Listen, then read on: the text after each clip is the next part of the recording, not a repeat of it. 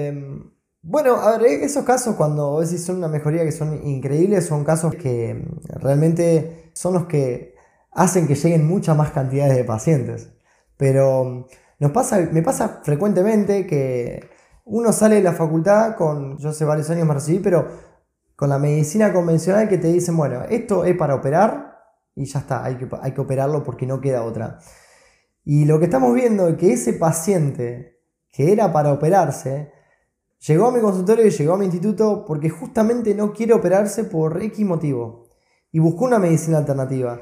Y maravillosamente ese paciente cambia su calidad de vida tremendamente y decís, ok, no era todo tan, tan como, como lo aprendimos que hay que ir por este camino y nada más.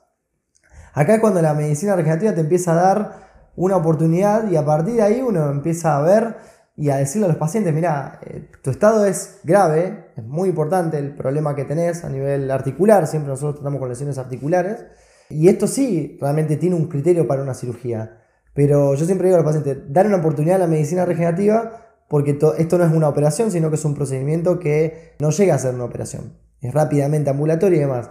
Y cuando se da ese panorama de una nueva posibilidad terapéutica, me ha pasado en, varias oportunidades que hay pacientes que evolucionan tremendamente bien y te llaman a los dos o tres meses eh, diciéndote, mira, yo cambió mi calidad de vida a tal punto que hoy puedo hacer mi vida normal. Yo recuerdo una paciente que fue una de las primeras que mm, fue espectacular porque la paciente vino a la clínica y el marido vinieron mal porque eran una pareja que bailaban tango y la mujer tuvo que dejar, bailaron durante más o menos 20, 30 años tango, y la mujer tuvo que dejar de bailar tango porque le dolía la rodilla. Y encima, esa paciente había venido con un tratamiento regenerativo ya previo, que le había ido mal, que dijo, mira, a mí no me dio resultados. Indagando un poco más profundo, logré descubrir que el tratamiento que se le había aplicado no fue un tratamiento meramente regenerativo porque no tenía un contagio de células, no tenía una dosis específica que se le había aplicado, fue un tratamiento medio improvisado que le llamaron regenerativo. ¿Y qué sucede? No, es por hablar mal de ningún colega, pero sucede.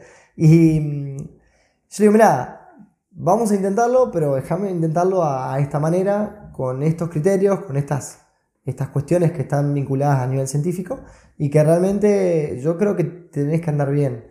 Le pusimos células eh, mononucleares en la médula ósea un tipo de célula que tiene propiedades regenerativas, son células madre, pero nombre y apellido son así. Y esa paciente a los dos o tres meses se le fue por completo el dolor. Y ahí vino el desafío, ¿qué hago Matías? ¿Bailo o no bailo? Y en ese momento no estábamos trabajando tanto con rehabilitación regenerativa. En el 2017 la rehabilitación regenerativa empezó a aparecer en el 2018, finales del 2018. Y mira, vamos a hacer un tipo de rehabilitación, la cual yo la pude hablar con, con el rehabilitador físico de ese momento y con el kinesiólogo. Y a partir de ahí empezamos. Y finalmente a los siete meses esa paciente me manda un mensaje una vez, un, día y me dice, gracias a vos hoy volví a bailar y me siento bien. Y la paciente volvió a bailar tango con su marido, tienen no sé cuántos años, pero son pacientes grandes, disfrutan mucho hacerlo y la verdad que eso son satisfacciones tremendas que no les puedes escribir en un artículo científico a eso. Y tampoco estamos diciéndolo por ahí, justamente surgió esta nota, pero eso creo que son una de las anécdotas más importante que uno tiene como médico y que a la vez realmente se, uno, las, recuerda y te da, te da mucho, mucho entusiasmo. Y eso te motiva también a seguir trabajando e intentándolo más.